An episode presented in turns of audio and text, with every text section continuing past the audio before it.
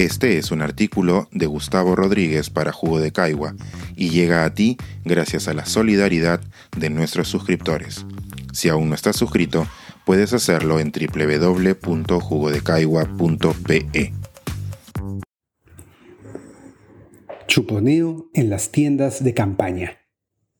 Algunos diálogos posibles en esta segunda vuelta.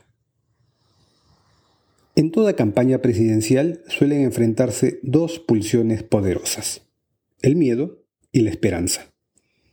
Ambos sentimientos son movilizadores y todo equipo que asesore a un candidato tiene que decidir cuál de ellos debe ser encarnado por su dirigido. Por ejemplo, un candidato desgastado, como Fujimori en el 2000, no podía contagiar esperanza con la misma rotundidad que Alejandro Toledo, su sorpresivo contendor. De la misma manera, hoy sería poco aconsejable que la hija de Fujimori la enarbole. Espiemos un diálogo ficticio en el local de campaña de Keiko. Te caíste de cabeza, ¿no? ¿Cómo va a salir la jefa a pedir que confíen en ella? Su antivoto está más alto que mi colesterol y mira que ya tengo dos bypasses. ¿ah? No le va a creer ni su madre. Entonces, el miedo, pues sobrino, Vamos a recalentar esa historia de que su viejo nos salvó de la catástrofe comunista y que ella repetirá la historia. Es ahora o nunca. El Perú está en una encrucijada y si gana el del sombrero, medio país también va a usar el sombrero, pero para pedir plata. ¿Apuntaste? Al contrario de Keiko Fujimori, Castillo sí puede echarle mano a la carta de la esperanza. En lo posible, un candidato a presidente debe aspirar a ser percibido como un héroe creíble que puede transformar el statu quo. No es necesario acudir a Mandela o a Obama como ejemplos, porque en nuestro país también surgieron en su momento personajes que cumplieron ese rol en la fantasía de muchos electores. García en 1985, Fujimori en 1990 o Toledo el año 2000. Es un hecho que en la tienda de Pedro Castillo han pensado lo mismo. Consíguete tomas tiernas de niñitos escribiendo en su escuelita, todos con lápiz amarillo. Enseguida, ¿cómo va ese himno? Que termine en cumbia bonita, que te deje arriba. Jefe, está circulando mucho ese video donde el profe la caga explicando el IGB. Ah, hay que ir preparando el spot con el equipazo de técnicos que lo va a acompañar. Todos juntos, mismo Avengers, la misma canción, ojo,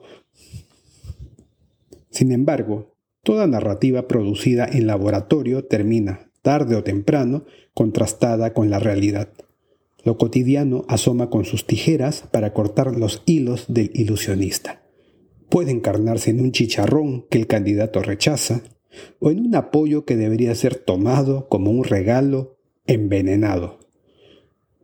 No, Vargas Llosa y su hijo en un spot de gente que la apoya a ver, nenes, de repente no es que sean brutos, sino que no habían nacido. Cuando Vargas Llosa se enfrentó al papá de la doña, al inicio tenía todas las de ganar. Pero ¿saben qué fue ocurriendo? Mm. Durante semanas fueron apareciendo anuncios y más anuncios de señorones amigos suyos que hacían campaña para entrar al Congreso. Era la playa de Asia con corbata.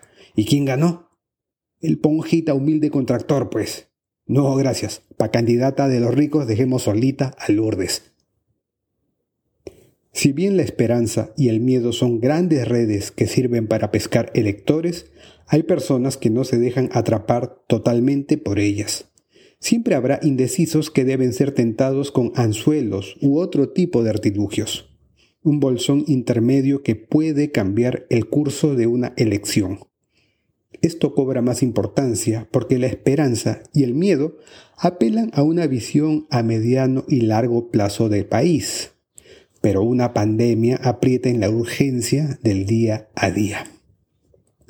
Yo solo le digo que el profe es bueno, dando esperanza, cuando le dice a los pobres que llegó su momento, todo eso, pero no hay nada de cómo va a aterrizar. Keiko tampoco habla de eso, pero se ve más gestora, lejos.